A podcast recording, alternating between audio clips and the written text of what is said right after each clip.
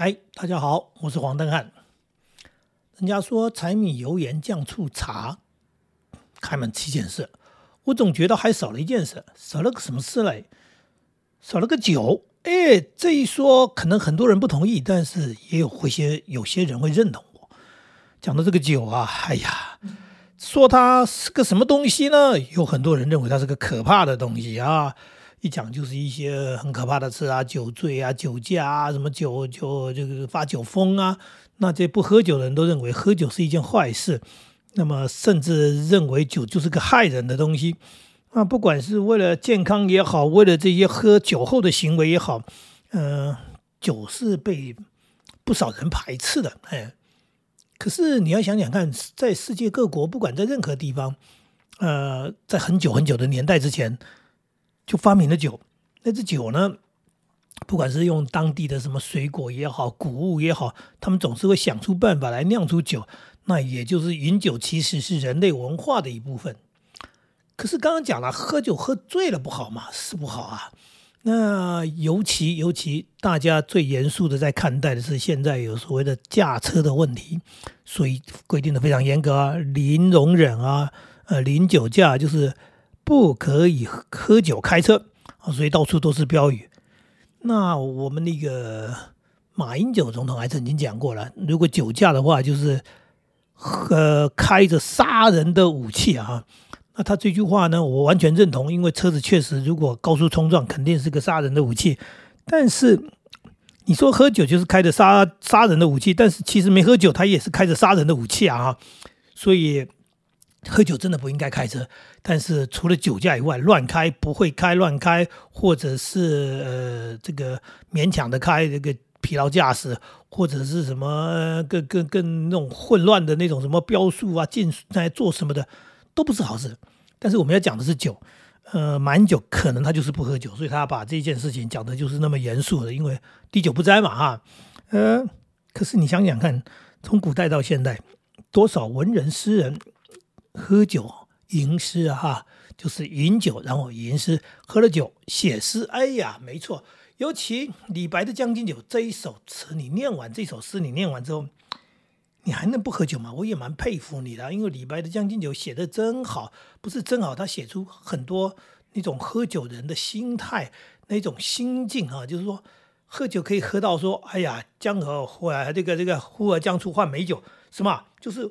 五花马、千金裘都可以拿来换酒的哈。那跟朋友那个共享的那种那种欢乐，那尤其最后还有那一句，真的是叫做“古来圣贤皆寂寞，唯有饮者留其名”的那那那一句话，太太经典了。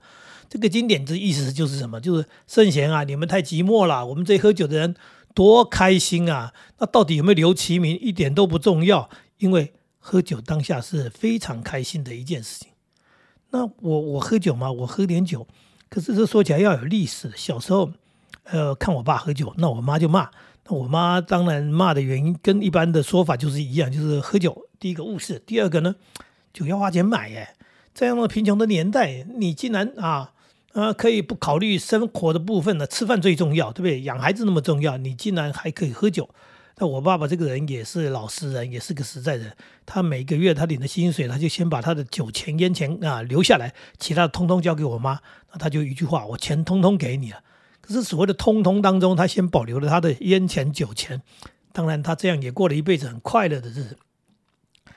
呃，他有时候出去外面喝酒，喝得狼狈回来，当然我妈就骂人。但有时候呢，还不是狼狈回来的问题，因为其实机会不多，在那个年代讲的嘛。很贵，所谓很贵，就是大家都穷，所以啊，你没钱喝酒，朋友也不见得有钱请你喝酒。所以我爸能喝醉的机会，通常都是在那一种有大量的酒可以喝，就是什么对婚宴呐，特别拜拜呀，那年节的时候，那酒会比较多的时候，他就可以借机会多喝一点，多喝一点，当然难免就过量了。这一过量就难看了。我还记得有一次呢，是我陪他去朋友家里，结果他喝醉了，哎呀，搞得我好累啊！扛他回来，其实不是扛了，因为因为其根本扛不动，就是扶着他走路，但是就是踉踉跄跄的那样的一个回来，我觉得，哎呦，这酒醉的人，这个这个真是真是麻烦。那这样子，我们应该长大都不喝酒了？没有啊，我爸爸可是个哲学家。他在我们稍微长大之后，他就带着我们喝酒。哎，我妈就生气了。我妈说：“你干嘛教孩子喝酒？”我爸说一句非常棒的人生的哲理的话，他说：“我的孩子如果都不喝酒的话，我将来去他们家，他们会买酒给我喝吗？”嗯，所以他栽培我们啊。我们家五兄弟，哎，大家都有喝酒。那当然，每个人酒量并不一样，酒品也不一样。重点就是我爸这个策略是对的，所以后来。他老了，他到谁家都有酒好喝。为什么？因为大家没有那么排斥酒，呃，这也算是一个喝酒里面的一个啊很特别的一个事情。说，哎，爸爸原来知道要预留他的未来的空间哈。那我自己呢，因为这样的一个缘故，其实还是只是喝了一点点酒。那接下来呢？接下来你真的有什么机会喝酒吗？也没有。呃，学生时代没钱，没钱喝什么酒啊？结果那个球赛之后，学长带着我们呢庆功。那就喝最便宜的酒，叫做米酒。米酒实在是喝不下去，太辛辣了。怎么办呢？学长他们就搞鸡尾酒，就是加汽水啊，加可乐啊，反正加了一些什么什么果汁之类的。那总而言之，他们号称鸡尾酒。简单的说，就是好喝入口，但是又省钱。哎，喝着喝着，太好喝了，入口，所以不知道喝了多少。我酒量也不好，噼里啪啦，哇，就就就抓兔子了。哎，兔年快到了，抓兔子。呃，真是狼狈啊！但是次数不多嘛，啊，因为难得嘛，所以也不会放在心上。后来呢，后来也没酒好喝啊。哎，当兵的，受训，受训哪有酒好喝？下部队不得了了，下部队军中文化嘛，不是军中文化，军中是有这么一件事情，就是有人退伍了，大家要庆贺嘛，哈，祝福他，然后所以就办了一个所谓的退伍的欢送会。那这个部队里面总是就是有人进有人出嘛，所以呢三不五时呢这几个礼拜就有个人退伍啦，呃，那就喝一通啊，呃一两个礼拜又有人退伍了又喝一通啊，那因为这个退伍实在太开开心了，所以大家也借这个机会在尽兴啊，所以哎就发现当兵下部队之后，呃喝酒的次数变多了，哎。那这是人生的一个开始，但是我酒量还是不好，所以我都就是属于，呃，即使这个喝酒也大部分时间是陪人家热闹，哎，我们哎没办法好饮。退伍了，当老师了，嗯，有收入，但是还是呃养家为重，呃，那时候虽然还没结婚，但是我的钱要支援我的弟弟他们求，呃，弟弟他们这个求学嘛。所以我自己也是省吃俭用，不可能是买酒来喝的。那唯一喝酒的机会就是什么？就是校长带着我们去吃拜拜。对，年节拜拜的时候呢，那个家长会跟学校的互动，那他们都很诚意，在那么乡下地方，就邀请学校的老师、校长们哦来家里吃饭。那吃饭当然有酒有菜了。呃，一家 又一家，不能只去一家，所以这个有一点像这巡回演出一样。但是呢，那个晚上就跑了三四通，那这一通啊接一通，我们真的酒量不好，喝到后面还真是趴在桌上，那个路都快走不动了。但是这个人生经历就是这么一路走过来，嗯，那当老师嘛，所以基本上其实喝酒的次数真的还是很少。后来后来继续当老师，哎，调到城市里面了。哎，没有家长请吃饭了，还没有拜拜了。但是呢，呃，学校偶尔一年总有个一两次聚餐嘛，就是那么一点点的机会喝酒。我太太不喜欢，我太太说的就是你们这些男人喝酒啊，哎呀，又臭啊，然后丑态百出啊。我我酒品可好了，我回家都是很安安静静的睡觉。可是，安静睡觉是一回事，有时候真的是可能是失控了，就是酒喝了。超过自己的量，那对人家来说可能觉得不多，可是对我来说，他超过了，就就吐了。晚上啊，在厕所里面自己一个人抱着马桶吐啊啊吐了，然后边吐就一边想说怎么那么难过啊？那这么难过就问自己说干嘛喝啊？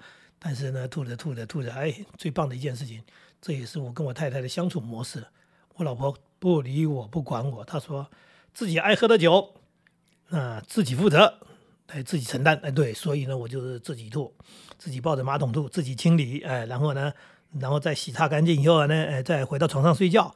呃，这样的次数多不多？还是不多。但是不多呢，总是被人嫌弃，就是你喝一次就要被念很久，呃，念很久当中呢，这个那你就是确实是喝了嘛。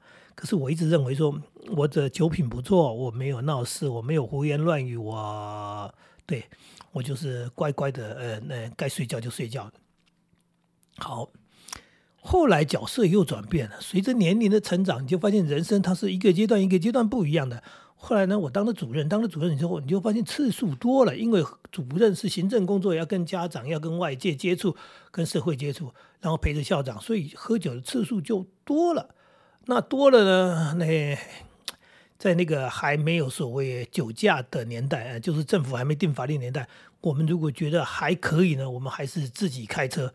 现在想起来好像有点危险，但是事实上是，呃，喝酒人都会认为说，啊，OK 啊，我我我没有问题啊。专家们说有问题啊，喝酒人是绝对没问题。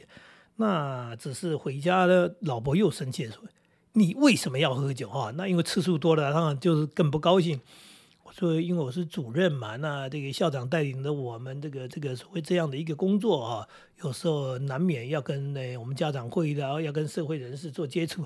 那在当中，你就是当个文弱书生的样子，正直的样子，说我不喝酒的，我滴酒不沾的，好像跟人家格格不入。那确实，酒就像林洋港讲的啊，林洋港老人家已经不在了，但是他讲的话是很真实的。到时候酒有表面张力，那个表面张力就可以拉近人与人之间的关系，那个表面张力是很很奇特的。确实，喝了酒也有人的情绪上，人的那种感觉上。好像比较放得开，也就比较能够说话，然后更能够叫做不伪装的，呃呃，更真诚的在一起。所以呢，难免了。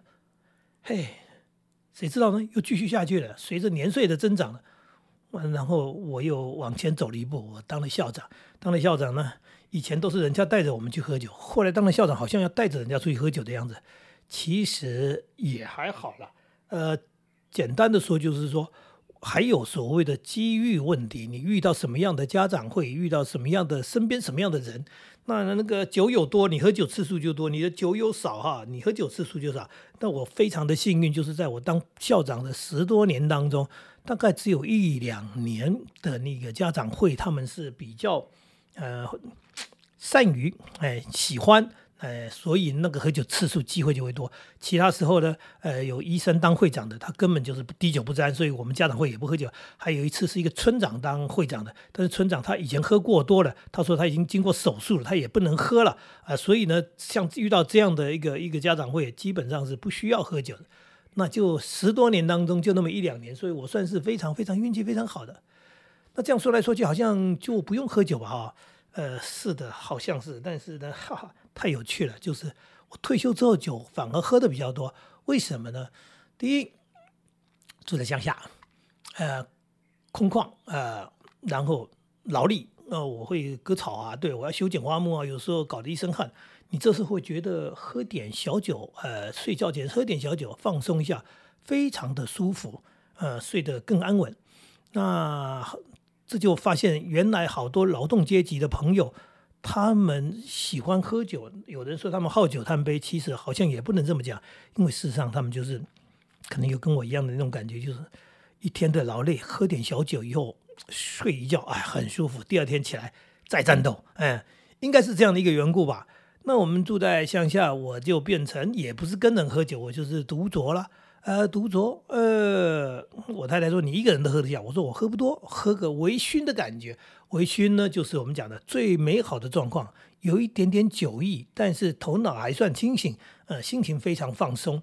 那这样的呢，的结束一天的这个工作之后，哎，好好睡一觉。周末，儿子会陪我喝酒。这儿子陪我喝酒这件事情，就让好多人羡慕了。那儿子为什么会喝酒呢？这又往话往前头说，就是。我的儿子在念大学的时候回到家里来呢，就陪着老爸喝了一点酒。妈妈看见了，当然就嗯不开心的指责说：“儿子，啊，你念大学，你大学生，你怎么可以喝酒？”儿子说：“妈，我在这个学校里面跟学长喝，你都没看到啊，也是跟我们一样。哎呀，球队庆功宴，但是这个年岁呃不一样呢，就是时呃就遇到的状况就不一样。那时候的学生比我们以前的学生有钱多了，所以他们当然喝的比我们多啊。”那那不是重点，重点是妈妈说：“那你是学生呢？”我儿子说：“妈妈，我不会永远是学生。”所以儿子后来出来了呢，工作了，哎，也是有酒表面张力的问题，所以他的工作上当然就所谓的，呃，在业务上，呃呃，算是很能干，很顺利。原因是，嗯，他酒量不错，呃，他也懂得这个如何运用这样的一个形式跟大家这个互动。那大儿子是这样，小儿子虽然不是做业务，他也跟我们喝点小酒，就是哎，那个气氛就是父子啊兄弟在一起喝点小酒的那个气氛很好，所以我们就变成那蛮固定的。如果是见面啊，因为没有住在一起嘛，如果是见面喝一点小酒聊聊天，那从来不喝醉，只是喝点小酒开心一下，呃。每几乎每个周末，我小儿子他回来的时候，我们周末就是有一场这样的一个父子会，好多人好羡慕，说哇，那你们喝酒？对我们说，喝酒最重要的一件事情叫做聊天。喝酒人话多，不是是喝酒的时间长，所以可以说很多的话。那说说生活上的事情，说说工作上的事情，说说哎对于这个社会的看法，说说对于未来的想法，哎。这样的一种聊天沟通其实是挺好的，让我们彼此之间互相更了解。那更重要的是，那个感情啊，呃，更深厚，因为就是这样的一种美好的互动。那我很多朋友是，他喝酒，他小孩不喝酒，所以当然这个部分就没了。还有一种状况是，他喝酒，他孩子也喝酒，但是呢，他的孩子不会跟他喝，他也没跟他孩子喝，所以他们之间还是保持遥远的这个距离。呃。刚刚不是讲的表酒的表面张力吗？这我也不懂他们的这个家庭关系是怎么一回事。那我们还做了一件疯狂的事情，这件事情可真是疯狂了。住在乡下，房子比较大一点。那那一年呢，说着说着呢，说这个高粱酒会增值，哎，会增值。儿子说：“哇，那我们来投资吧。”所以我们一口气就买了一百多箱，呃，肯定有一百多箱，因为。呃，花了六十几万，六十几万可以买的好多好多好多的高粱酒，然后那一年买的那些酒就堆在我们的房子的一个房间里面啊，呃，一堆像山一样落在那里，朋友来都吓坏了，说哇，你们你们买这么多酒干什么？我说投资啊，他说投资，那你要以后要卖酒，我说也不是啊，就是买着先放着再说嘛，投资怎么一开始就在想说你要赚什么钱，后来呢放着放着，呃，经过。十年了，对，那个酒已经经过十年了。人家说高粱酒越醇越香，还真是这样子。那价钱有没有涨呢？有，但是有没有通路呢？没有。也就是说，我们也没在卖酒，偶尔只有一些朋友会问起说：“哎，你们家那么多酒，可以跟你买一箱吗？”哎，我们就只有卖这种认识的朋友。其他时候呢，酒就继续放在那里，让它越醇越香。呃，有趣了。那自己当然也喝一点，所以那个酒山也会慢慢的变矮。嗯。人家说哇，你买那么多酒来喝？我说哦，不是，这是一个人生的一个有趣的一件事情，就是当我们父子想做一件事情，我们一起来做，然后我们也买了酒，然后呢，我们也会喝一点点酒，所以呢，我们只是享受这个氛围，这个氛围就是，而我们投资了，哎，是投资的，那有赚钱吗？嗯，没有赚钱，因为根本也没卖几箱酒啊。重点是，哎，我们现在有越来越沉的、越好的酒可以喝。那喝得多吗？没有啊，每次还是喝那么一点，可是很享受那一种感觉跟气氛。所以对于酒这件事情，很多人的认定，认定的真的是把它拒绝的太可怕了啊，太可怕！就是说你不喝酒，那你就完全否定酒这个东西。我倒觉得就像喝咖啡一样，如果你不喝咖啡，你也不用去否定咖啡。对我就是这个意思哈。那跟宗教也一样，你信仰那个宗教。你信你的啊，我不信，我也不会去诋毁你，我也不去辱骂你。所以，对于喝酒的人，对于那一些喝酒失态、喝酒闹事、喝酒开车撞撞死人、撞伤人的那些人，确实不可原谅。但是，不要忘记，有很多人没喝酒也同样会做这些事情。难道今天一个呃车子撞了人，因为他没喝酒就可以被原谅吗？肯定都不能原谅的。所以我我只认为说，其实酒其实对人也是一种考验。说哎，你酒量多少？你会不会适量，还是会过量？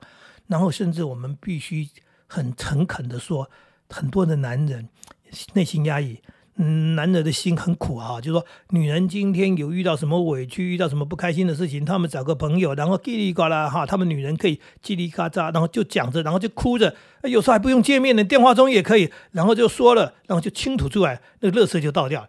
那男人不是，男人没办法。男人即使跟好朋友在一起，他也不会说心事，他也不会把他委屈讲出来，是好面子吗？是什么不知道？所以听说是因为这样的缘故，所以女人都比较长命，男人呢可能是憋死的哈。呃，男人短命，呃，那那那如果照这样说的话，说出来的话就不会短命嘛。就我们就发现了很多男人啊，只有在什么时候说，就是酒醉之后，人家说酒后吐真言，酒后说实话。酒怎么说实话呢？喝酒说酒话，哎，这是一般人的认定。其实喝酒说的是实话，那酒话加实话，哎，不是就多了一话吗？哎，是酒话也是实话，他把内心的话说出来了，那说出来他释放出来了。不过更有趣的一件事情是，第二天你说他，你说你昨天你讲什么，他就会说没有，我喝醉了，我断片了，我不相信，我有说这些话，我不记得。哎，那讲断片这种事情啊，没经验的人。肯定认为喝酒的人，他他找借口，然后他借酒装疯，他呢说了，然后他不承认。可是我不止一次断片，我断片过三次，所以我对于断片这件事情完全理解。就是你喝酒喝酒喝到某一个时候，应该是喝蛮多的，然后你就嗯。第二天呢，醒过来，你只记得昨天喝酒喝到十点，从十点到今到醒过来的这个这个这个早上的时间，怎么回到家，怎么上床睡觉，然后中间跟谁讲话，怎么其实有很多的行为，很多的完全没有记忆，所以叫做断片，可以完全没有记忆，想不起来，怎么想也想不起来，就是那一段是空白的。那我有了一次这样的经验之后，我相信了，就后来又发生了，我确定了，所以喝酒真的有断片这件事情。酒后吐真言，把它吐出来，把那个内心的毒素吐出来，讲出来，然后就算是断片也没关系。总而言之一句话，喝酒最大最重要就是酒品，酒品要好，不要闹事，不要闯祸。然后呢，呃，就算你喝醉了，好好睡他一觉吧。醒来啊，该吐的吐了，对不对？吐的是那个胃里面东西也好，吐的是心里面的东西也好。总而言之，哎，释放出来。就是一件好事，对身体的健康是有帮助的。我不是拥护喝酒，我只是告诉你，我今天跟你们说的是酒话。喝酒的人，呃，可以理解我啊。那没喝酒的，请你也因为这样而理解我们这些喝酒的。好，说到这里，谢谢大家喽。